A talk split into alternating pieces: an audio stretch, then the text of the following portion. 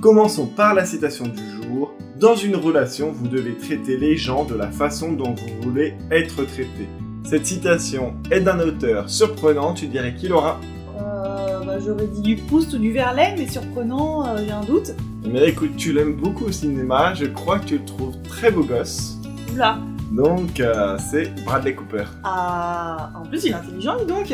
Et oui, comme quoi, il faut jamais se fier aux apparences. Incroyable. Alors, vous l'aurez compris, nous allons parler aujourd'hui des relations, et plus particulièrement des relations toxiques.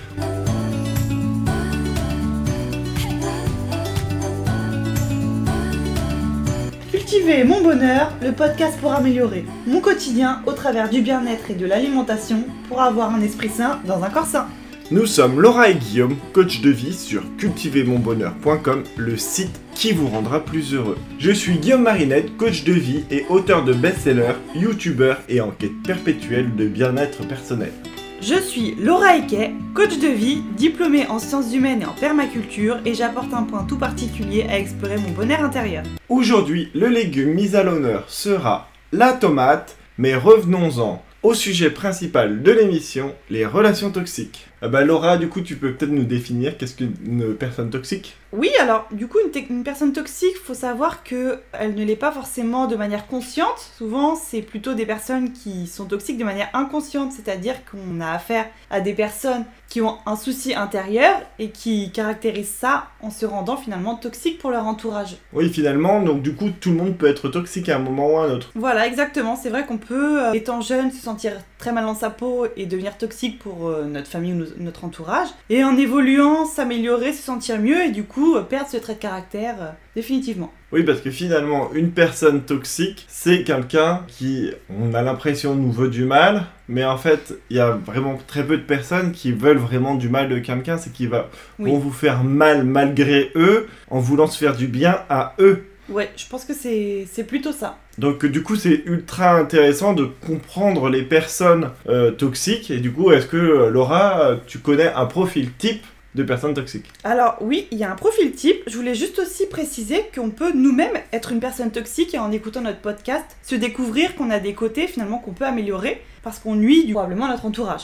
Du coup, c'est vrai que souvent il y a des traits de caractère qui reviennent chez les personnes toxiques. Tu as des exemples? J'ai des exemples. Dans un premier temps, une personne qui a une faible estime d'elle-même, elle aura souvent tendance à être toxique pour son entourage parce qu'elle ressent un sentiment d'infériorité. D'accord On a aussi des personnes euh, frustrées et malheureuses dans leur vie.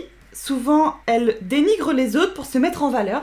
Et ça pourrait pas être des personnes euh, par exemple qui ont euh, beaucoup de peur ou qui sont envieuses? Si, exactement, il y a aussi ce profil-là, les personnes qui sont envieuses finalement de la vie des autres vont s'avérer être toxiques parce qu'elles ne se réjouiront pas du bonheur de ces personnes-là. Il y a ceux qu'on voit le plus souvent, c'est les personnes qui critiquent les autres, mais qui ne se remettent pas elles-mêmes en question. Ah oui, ça ça arrive très très souvent malheureusement. Alors attention, on le redit, mais ces personnes-là ne se rendent pas forcément compte qu'elles sont toxiques, donc on- il faut pas les blâmer. Et surtout, on se rend bien compte que c'est des personnes à la base qui ont un souci intérieur en elles-mêmes, donc euh, elles, elles peuvent se, se soigner et s'améliorer. Oui, et puis ce qu'il faut quand même préciser c'est que les personnes toxiques, en fait, ben, en fait, on s'en fiche que sa bou- boulangère soit toxique. En fait, le problème, c'est que les personnes toxiques, bah, c'est des êtres qu'on aime et souvent qui nous aiment aussi en retour. Oui. Et donc, c'est là toute la complexité parce que ça peut être bah, votre compagnon de vie, ça peut être votre mère, euh, votre tante, votre sœur. Ça peut être des amis très proches, ça peut aussi être des collègues de travail, où là, par contre, on n'a pas cette relation, on va dire, de lien de sang ou de lien amicaux, mais la relation de travail, c'est plus une relation qui est obligatoire, puisqu'on ne Voilà. peut pas éviter un de ses collègues. Bah, J'expliquerai un petit peu plus loin dans l'émission d'ailleurs justement Oui. comment faire face et comment vivre avec un collègue ou une personne qu'on est obligé de côtoyer euh, malgré le fait qu'on ait repéré qu'elle soit toxique. Ça, ça va être très intéressant. Euh, mais ça sera un petit peu plus loin dans l'émission. On pourrait peut-être commencer par euh, finalement à essayer de comprendre comment détecter euh, les personnes toxiques. Oui, oui, oui. Bah, Il y a pas mal de choses à dire euh, aussi là-dessus. Donc, il y a quand même, nous, on a répertorié une dizaine de profils euh, types. Je vais commencer tout de suite par celui qu'on appelle le vicieux. C'est celui qui va compliquer toutes les situations et interpréter à sa façon les histoires qu'on va lui raconter. Il n'en fera ressortir uniquement le négatif. Donc ça, c'est c'est quelqu'un qui est finalement désagréable et qui se satisfait à vous faire redescendre de votre petit nuage et finalement il est jamais heureux pour vous. Oui, et puis finalement, ça va être le genre d'ami qui, euh, qui va vous gâcher la vie parce que en fait, il va vous empêcher de voler de vos propres ailes et de vous lancer dans des projets parce qu'il va toujours vous, vous fatiguer et va vous, vous démotiver au plus haut Oui. point en disant que vous y arriverez jamais parce qu'il voit que le côté négatif. Oui, c'est vrai que ces personnes-là, elles ont une grosse influence sur notre état d'esprit. Donc si on veut être plutôt positif, bah, comme on en parlait dans notre précédent podcast, Oui, vous le réécouter, c'était sur la loi de l'attraction si vous nous rejoignez seulement sur cet épisode. Exactement. Donc voilà, c'est vrai que si vous voulez du positif autour de vous, les vicieux, vous les évitez. Mais par contre, vous pouvez les aider en leur proposant la lecture euh, d'un livre très intéressant qui s'appelle La force de l'optimisme de Martin Seligman. Ça les aidera probablement à perdre ce côté un peu négatif et vicieux dans leur relation avec les autres. C'est vraiment un excellent livre que je vous conseille également de lire pour vous-même. Et euh, voilà, quoi qu'il arrive, euh, il faut toujours semer des petites graines dans l'esprit eh ben, des gens qu'on veut faire changer.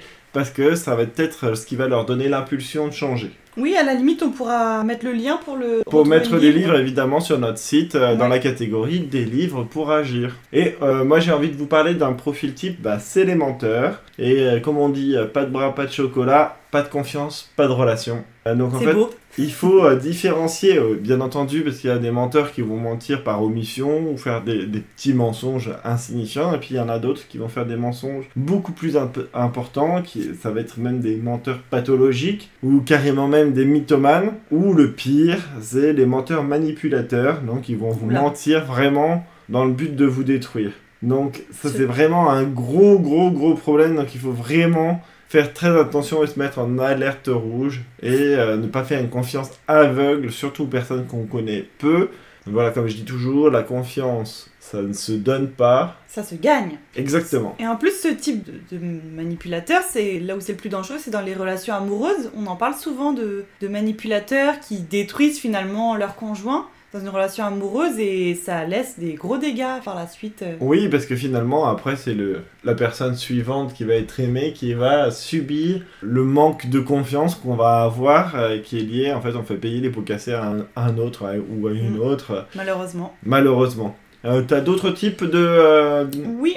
euh, personnes toxiques? Donc là, j'ai un autre type qui rejoint, on va dire, un petit peu le premier dont je vous ai parlé. Là, on va parler de l'envieux. C'est-à-dire que si vous lui racontez quelque chose de positif qui vous arrive, ça le rendra jaloux, il sera envieux. Si sa vie est déjà merveilleuse et extra, ça n'empêchera pas qu'il sera envieux, parce que comme on dit, l'herbe est plus verte à côté. Et du coup, c'est finalement, là, on a affaire à un éternel insatisfait qui ne se réjouira jamais du bonheur des autres. Et ni du sien d'ailleurs. Cette personne aura tendance à rabaisser et à minimiser vos réussites en envoyant quelques petits pics ou des petites phrases désobligeantes. Ah et ça c'est pas cool hein. Mais il y a aussi les, euh, les euh, personnes toxiques là, les manipulateurs qui profitent de vous. En fait, ils cherchent toujours à tout savoir sur vous pour mieux vous berner ou mieux Oula. vous nuire. Alors euh, ça, en fait, on, le- on le détecte parce que c'est souvent des relations par intérêt. Ils profitent de vos qualités, donc euh, pour obtenir quelque chose de vous. Et en fait, c'est à chaque fois une relation très malsaine parce que c'est il y a une sorte de rapport de force qui s'installe euh, parce que la personne n'hésitera pas à vous culpabiliser, à vous humilier, à vous dévaloriser. Oula. ouais. Donc euh, du coup, il faut faire super attention et euh, surtout arrêter d'être trop gentil. Et en fait, là, c'est dans cette catégorie qu'on va pouvoir ranger les pervers narcissiques. D'ailleurs, est-ce que tu peux nous donner la définition, Laura, de pervers narcissique? Oui, bien sûr. Le pervers narcissique, souvent, c'est une personne qui a un problème avec son image et qui va dévaloriser l'autre en le rendant coupable de ses propres défauts. On le reconnaît avec des phrases du style c'est à cause de toi, c'est de ta faute. C'est vrai qu'on se reconnaît forcément tous là-dedans, on a tous déjà entendu quelqu'un dans notre entourage nous parler comme ça. Oui, et donc du coup, c'est des relations qui sont vraiment très malsaines parce qu'elles sont euh, liées à un rapport de force en fait. La personne n'hésitera pas à vous culpabiliser, à vous humilier ou même à vous dévaloriser. Et euh, donc du coup, pour les reconnaître, c'est facile. C'est des personnes qui se remettent jamais en cause. Donc ils ont toujours raison. Ouais. Ils se moquent éperdument de vos besoins, donc ils seront jamais à l'écoute. Ils n'ont aucune empathie. Ils sont égocentriques. Ils sont lâches. Et ils écoutent rien. Bah décidément, ils ont tout pour plaire. Hein. Oui, ah il y a de quoi être amoureux. Hein.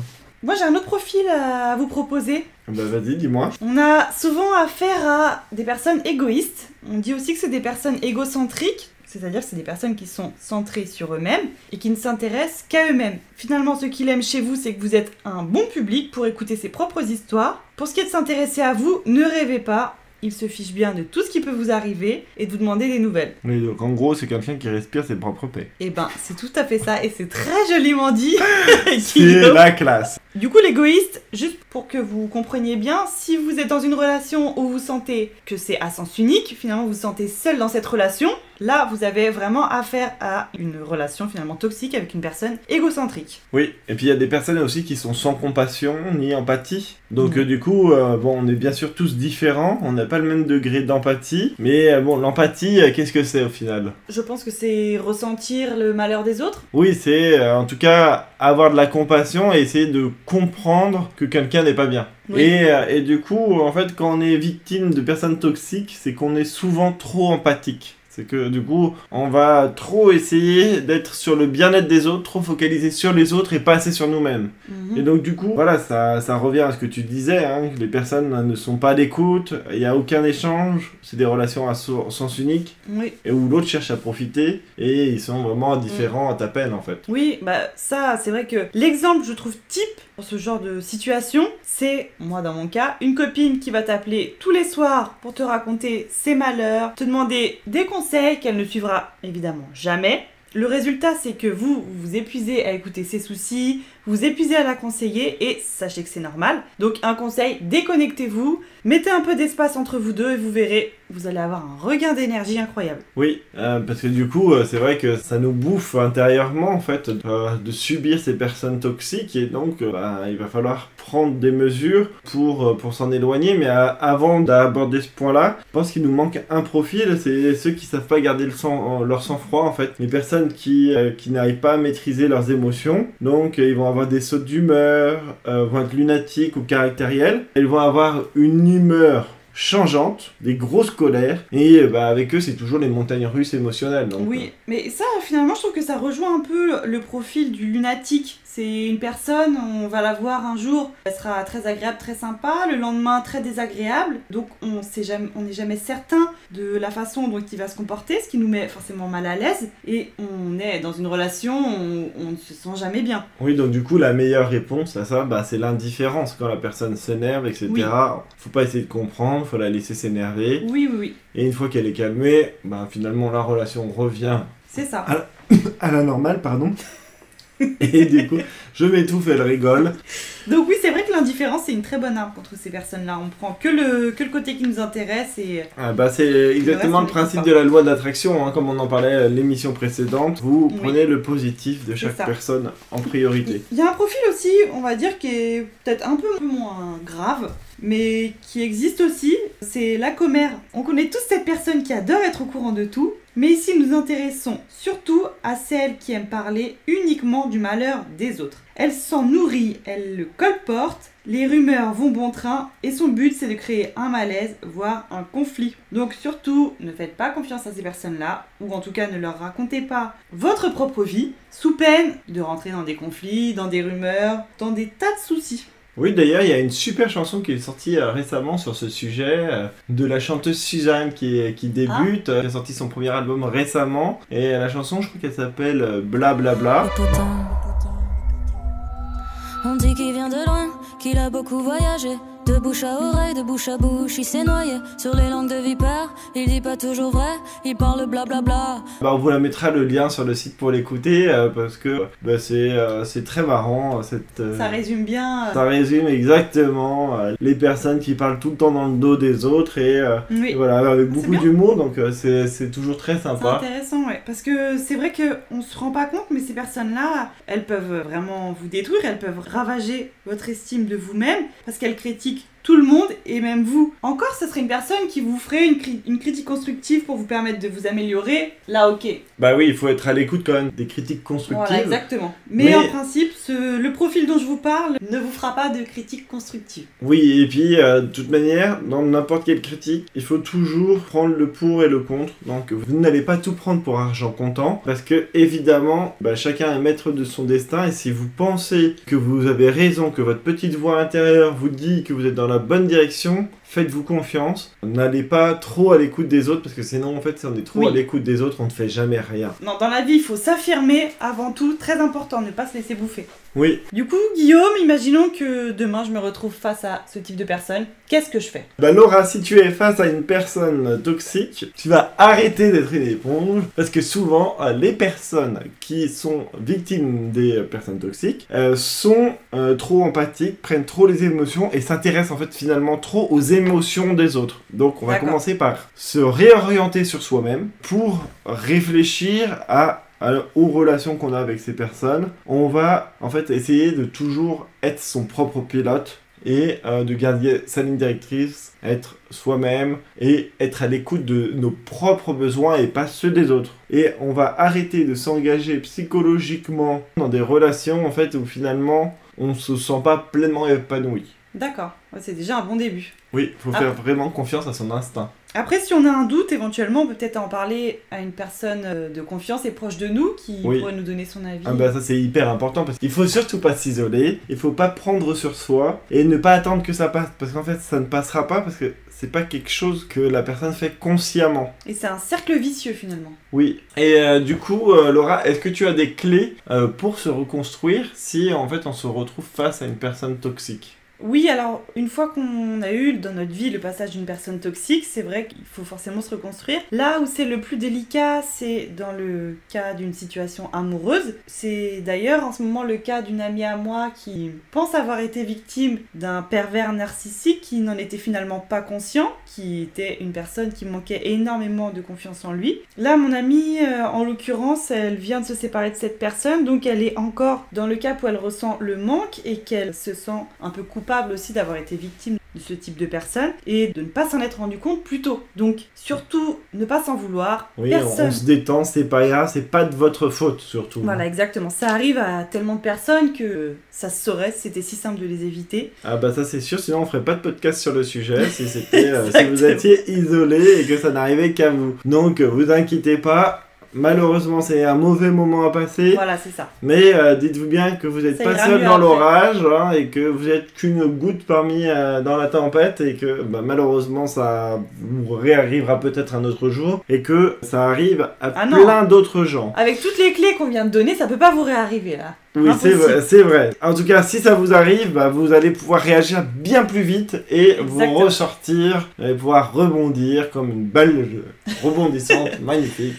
Magnifique. Donc surtout dans le cadre d'une relation amoureuse, une fois qu'on en est sorti, ça va être un peu long à la guérison. Surtout attention à ne pas retourner après ça avec une personne identique et surtout à ne pas euh, le faire payer à la prochaine personne aussi. Ah, Si- ça c'est ultra important hein, parce que euh, à chaque fois, il faut bien se dire qu'on part sur une page blanche Exactement. dans une nouvelle relation et, euh, et c'est vrai que c'est pas évident de refaire confiance quand on a été blessé. Oui, oui, oui, ça c'est vrai. Ça c'est uniquement dans le cadre d'une relation amoureuse. Dans le cadre d'une relation amicale, par contre, c'est c'est différent. Le mieux, si on n'arrive pas à être simplement indifférent à la personne qui nous nuit, c'est finalement de couper les ponts. Donc peut-être que des personnes de votre entourage ne comprendront pas euh, votre euh, décision, mais ce qui est important, c'est que vous, vous sachiez que ça vous fait du bien. Mais est-ce que tu penses, Laura, qu'il faut le dire à nos amis euh, Par exemple, je sais pas, par exemple, tu serais une amie toxique. Est-ce que, avant de prendre mes distances, est-ce que je dois te le dire? C'est une bonne question, mais souvent on le sent, je trouve que ça dépend des personnalités. T'as les personnes, tu vois, qui sont à même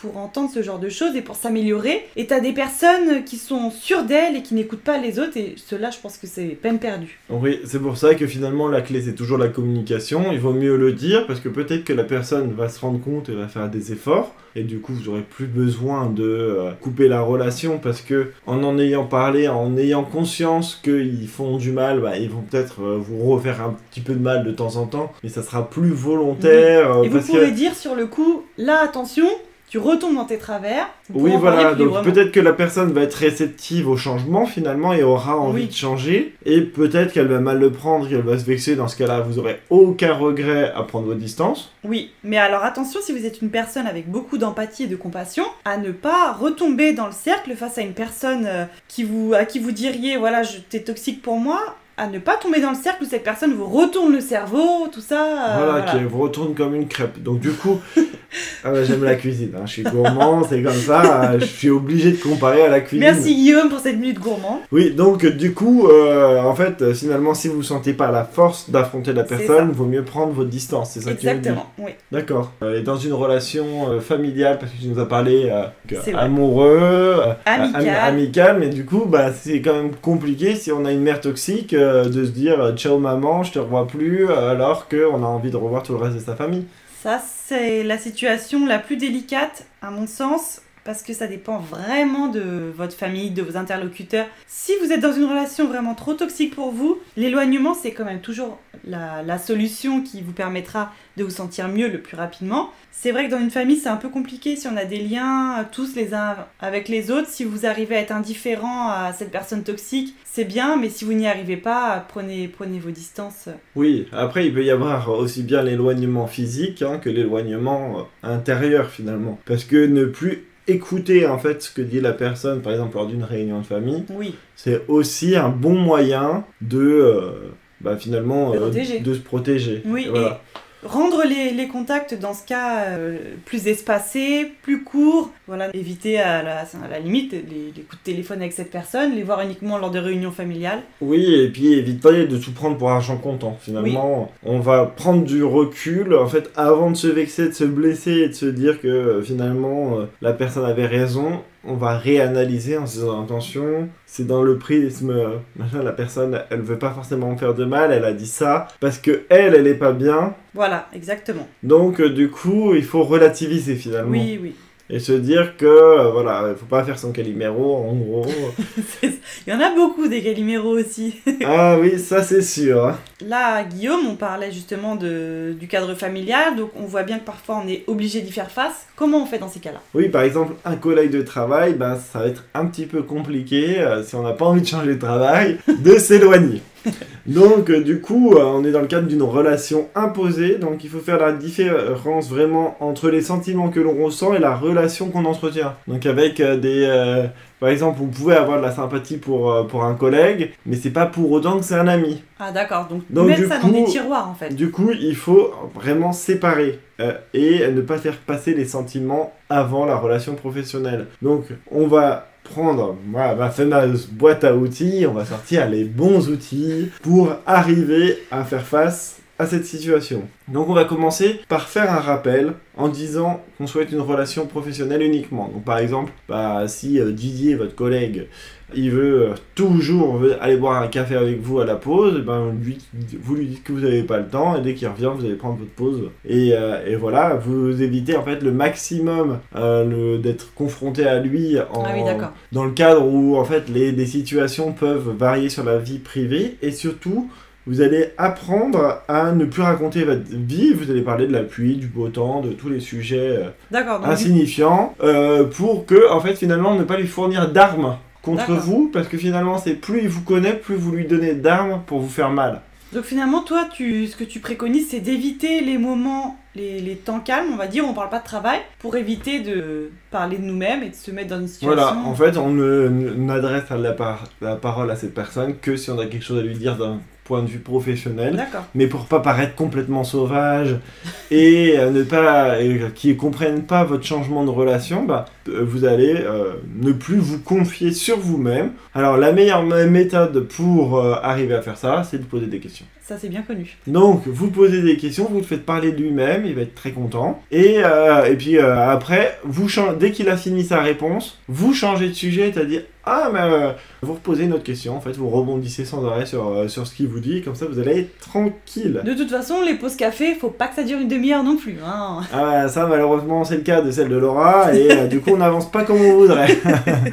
non, je rigole bien sûr. Et donc du coup voilà, essayez d'être sympa. Et d'ailleurs, euh, bah, on peut, euh, je peux vous fournir une petite arme pour euh, essayer de résister aux personnes toxiques. C'est un super livre de Christophe André et Museau. Euh, donc ça s'appelle Je résiste aux personnes toxiques. C'est paru aux éditions. Ça coûte 8,50€ et c'est 240 pages. Donc ça va, c'est pas un gros gros livre. Il est bourré d'humour, qui va être vraiment plus focalisé sur la compréhension des personnes toxiques. Comme ça, on va mieux les comprendre, on va mieux les détecter et donc mieux s'en débarrasser. Euh, donc c'est un petit kit de survie avec des textes clairs et un petit peu marrant pour stopper ces relations. Donc on vous mettra bien sûr le lien en barre d'infos là et sur notre site cultivermonbonheur.com. Com. Et bah, j'ai moi aussi lu un bouquin là-dessus qui était très intéressant et il est à lire absolument. Que vous pensiez ou non côtoyer une personne manipulatrice, parce que vous ne le savez peut-être pas encore, mais vous êtes peut-être déjà dans le piège d'un manipulateur. Ce livre vous aidera à comprendre le processus du manipulateur, à le démasquer et surtout à vous en débarrasser. Donc ce livre, c'est pareil, il est pas très épais, il se lit assez rapidement, il s'appelle Les manipulateurs sont parmi nous. C'est de Isabelle Mazaraga et on mettra pareil le lien si vous voulez sur notre site internet. Si vous êtes intéressé, vous pourrez, vous pourrez aller le chercher là. Alors du coup, pour conclure, finalement, on pourrait se dire que pour euh, bah, se débarrasser d'une personne toxique aussi, on va faire bah, la liste des plus et des moins. Si finalement Oui, euh, on oui, doit prendre nos distances, Mm. parce que c'est quand même un bon outil. Euh, moi, je, je sais que je suis très pro de des colonnes et de me dire les plus, les moins pour prendre des décisions. C'est comme ça qu'il sélectionne ses amis, Guillaume. hein. Les plus, les moins. Voilà, c'est ça. Et bon, bah pour Laura, c'était égalité. Non, je rigole.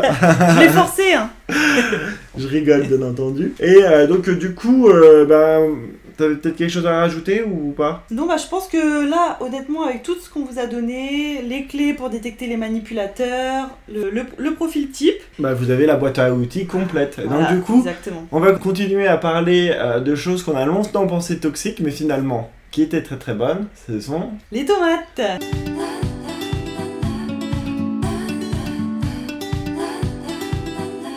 Oui, alors, pour la petite histoire, en fait, on a importé les... Pour la petite histoire, on a importé les tomates au XVIe siècle en France. Elles ont été longtemps utilisées comme fleurs d'ornement, parce qu'en fait, on les pensait toxiques. Parce qu'en fait, toutes les euh, plantes de cette famille ne sont pas comestibles. D'ailleurs, même en 1600, Olivier de Serres, qui était un agronome hyper réputé, euh, la classe dans les plantes d'ornement. Et d'ailleurs, son nom vient de l'aztèque tomati, Mhm, quand même intéressant. tout à fait. Et, et donc on la mange maintenant depuis le milieu du 18e siècle. On peut la manger confite, cuite, crue. Elle nous régale toujours. Mais moi j'ai lu justement une anecdote aussi là-dessus, c'est que au XVIIIe siècle, les prêtres considéraient que c'était un légume aphrodisiaque. Donc au sein de l'Église, c'était plus ou moins euh, mal de la manger. Et ils sont vite revenus dessus parce que c'est un légume qui a tellement de bienfaits pour la santé qu'ils ont. Ah, c'est peut-être pour ça qu'on l'appelait alors dans le sud la pomme d'amour? Et ben je, je ça On l'appelait aussi la pomme d'or un peu plus haut dans la, dans la France. Donc euh, la pomme euh, d'Adam et Ève. Donc c'est peut-être pour ça. est. Oui, ça a probablement un lien. Et malheureusement elle n'est pas aphrodisiaque je crois. Mais Elle, elle, n'est a... pas aphrodisiaque, mais elle- par contre, Ah, elle est dis-nous tous les bienfaits là. Je sens que tu vas pas tarir Elle d'éloge. extrêmement intéressante. Donc, pour la faire courte, c'est un légume, enfin, c'est plutôt un fruit. C'est un est- légume fruit. C'est un légume fruit. Qui est riche en eau, donc il y a 95% d'eau. Ah et comme en- la courgette alors de la comme semaine la dernière. courgette, ouais. Elle est aussi riche en fibres, mais là par contre sur la tomate il faut vraiment garder la, peau pour avoir euh, toute la teneur en fibres. Et elle a aussi beaucoup de vitamines, donc c'est vraiment un aliment minceur. Le, le plus important finalement dans la tomate c'est qu'elle contient du lycopène. Donc ça c'est un élément qui est très important, c'est ce qui lui donne en fait sa couleur rouge, et c'est quelque chose que l'organisme ne fabrique pas tout seul, et qui a pourtant des vertus protectrices contre de nombreux cancers. Pour vous en citer que quelques-uns, on a l'estomac, le côlon, la prostate et le sein Ah oui, la prostate très important pour les garçons. hein. très très important. Faut savoir que c'est aussi l'ami de notre système cardiovasculaire puisque le lycopène lutte contre le mauvais cholestérol. La tomate nous aide aussi à lutter contre le vieillissement des cellules parce qu'elle possède des vitamines E et C Ah, donc tu vas nous trouver des astuces beauté à tous les coups. ah, ça va venir, ça va venir. Ah, Parce que figure-toi justement qu'elle a du bêta-carotène aussi qui ah, nous donne bonne comme, mine, les carottes. comme les carottes. Et le lycopène encore, c'est ça aide aussi à lutter contre le vieillissement.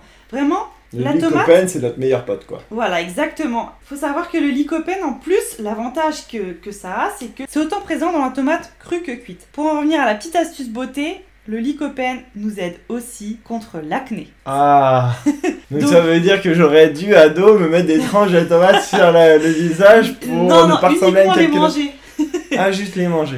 Ah, uniquement les manger, mais par contre, si c'est vrai, t'as raison que ça réduit aussi le sébum de se mettre du coulis de tomates sur le visage ou bien des tranches de tomates qu'on frotte sur notre visage et qu'on laisse un peu reposer parce que c'est aussi un astringent naturel. Euh, en plus, ça peut être hyper sympa si vous les laissez vraiment, vous vous mettez à bronzer au soleil et vous gardez les, les tranches de non, mais tomates. alors, Vous pouvez avoir une jolie marque. non, mais alors là, encore une fois, Ça peut être la nouvelle tendance 2020. tu rebondis super bien parce que figure-toi que la tomate, ça nous aide aussi beaucoup pour notre bronzage puisque ça protège notre peau contre les rayons ultraviolets et ça nous évite de devenir rouge Rouge comme une tomate. Rouge comme une tomate, exactement. Et ça nous permet de préserver notre capital solaire. Donc vraiment, la tomate, Ah, c'est complètement dingue quand même que euh, nous empêche de devenir rouge alors qu'elle-même est rouge quand même. Moi, ça, ça me bluffe. alors, on est bien d'accord qu'il faut quand même mettre de la crème solaire. Ça, ça réduit, on va dire, mais ça n'empêche pas. Ah, dommage. Moi, je me voyais déjà boire mon verre de jus de tomate tranquillou sur la plage cet été. Faut pas rêver. Tu vas aller m'acheter de la crème solaire et que ça saute. Non, alors euh, ce qu'il faut savoir aussi, ce qui est très intéressant, c'est que la tomate, il faut vraiment la manger sous toutes ses formes. Les tomates séchées, par exemple, les tomates qui sont par exemple séchées au soleil, elles conservent tous ces, tous ces éléments nutritifs et en plus, étant donné qu'il faut 10 tomates fraîches, c'est-à-dire à peu près 1 kg pour produire 30 grammes de tomates séchées, qu'on mange du coup plus facilement, eh bien, les tomates séchées sont l'aliment le plus riche en lycopène parmi tous ceux qu'on connaît et de loin. Donc, Oui, euh, et d'ailleurs, vous pouvez très bien les trouver aussi bien conservées dans l'huile d'olive ou euh, complètement sèches. sèche, oui. Alors sèche, c'est plus difficile à trouver, mais on trouve ça euh, souvent chez les primeurs sans aucun souci. Et c'est trop trop bon. Voilà. Vous le coupez en petits dés là dans une salade, c'est top. Pour euh, l'allié minceur, hein, voilà, sèche au moins, il n'y a pas de- y a pas d'apport en huile. Donc voilà, vraiment, la tomate, très important pour le lycopène. Il faut savoir que la biodisponibilité est augmentée à la cuisson et l'ajout de matières grasses améliore l'activité antioxydante du lycopène. Donc ça c'est quand même incroyable parce que la plupart du temps, les légumes, on dit qu'il vaut mieux les manger crus que cuits Oui, pour garder tous leurs bienfaits. Mais là, la tomate, voilà, elle a autant de bienfaits. La voire seule... même un petit peu plus finalement. cuit. Voilà. Mais ça, après, ça finalement, on va se faire vraiment ami de, de toutes les, de tous les, euh, De la ratatouille. euh, défenseurs du manger cru. Bah, alors oui, c'est juste la, la vitamine C qu'on perd un petit peu à la cuisson, mais sinon, euh, pour le reste, aucun oui, mais souci. bon, vitamine C, on a tendance à trop en consommer.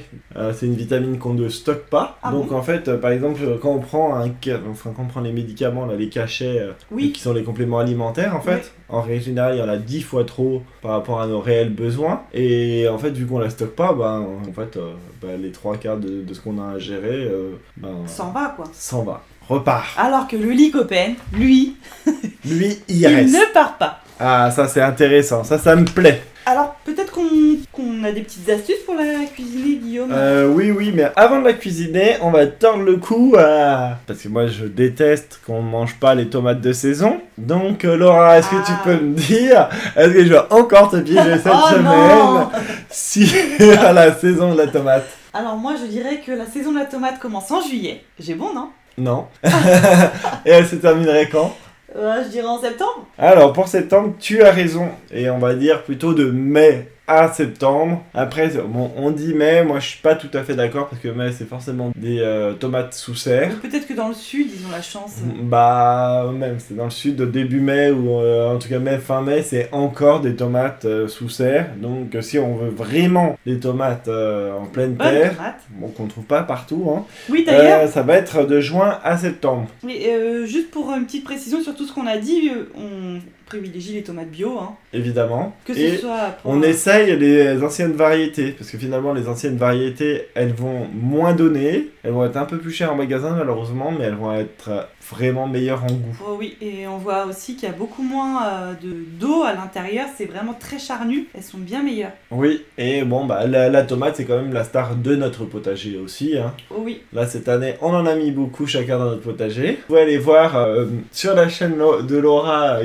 Pratique et Sain, c'est ça le nom de ta c'est chaîne ça, c'est ça. Euh, Elle nous explique comment euh, se débarrasser euh, des, gourmands. c'est ça. Là, on est en plein dedans, donc euh, n'hésitez pas à les enlever. Vous aurez comme ça des beaux pieds de tomates et des bonnes tomates par-dessus. Voilà, donc du coup aujourd'hui moi je vous propose une recette un petit peu originale, une recette de tomates farcies mais pas, pas avec de la viande, donc une recette végétarienne. Mm. Et en fait on va simplement faire des tomates farcies au boulgour, donc avec des Mm. petits légumes d'été grillés. Donc je vais pas vous embêter à, à vous préciser toute la recette là tout de suite, vous allez la retrouver sur notre site. Cultivermonbonheur.com. Voilà, donc où vous allez retrouver mes bonnes recettes. Et, euh, et puis même, euh, je mettrai le lien de ma dernière vidéo sur YouTube où je vous ai fait une petite euh, salade de tomates rôties avec de la Mmh. mozzarella. C'est Un délice. un délice. Voilà. Et bah du coup, nous on se donne rendez-vous la semaine prochaine. Bah ouais, merci en tout cas Guillaume pour ces petites recettes. Oui, et merci surtout à vous tous parce que finalement la première émission a été beaucoup plus écoutée que ce qu'on pensait. Oui. Donc merci, ça nous a fait vraiment chaud au cœur. Donc Ça nous continuez à nous écouter. N'hésitez pas à nous noter 5 étoiles évidemment euh, sur euh, bah, iTunes ou, ou Spotify, de vous abonner et à partager notre émission sur les réseaux sociaux pour nous aider à nous faire connaître parce que plus on est de fous. Plus on rit. Allez, à samedi prochain À bientôt.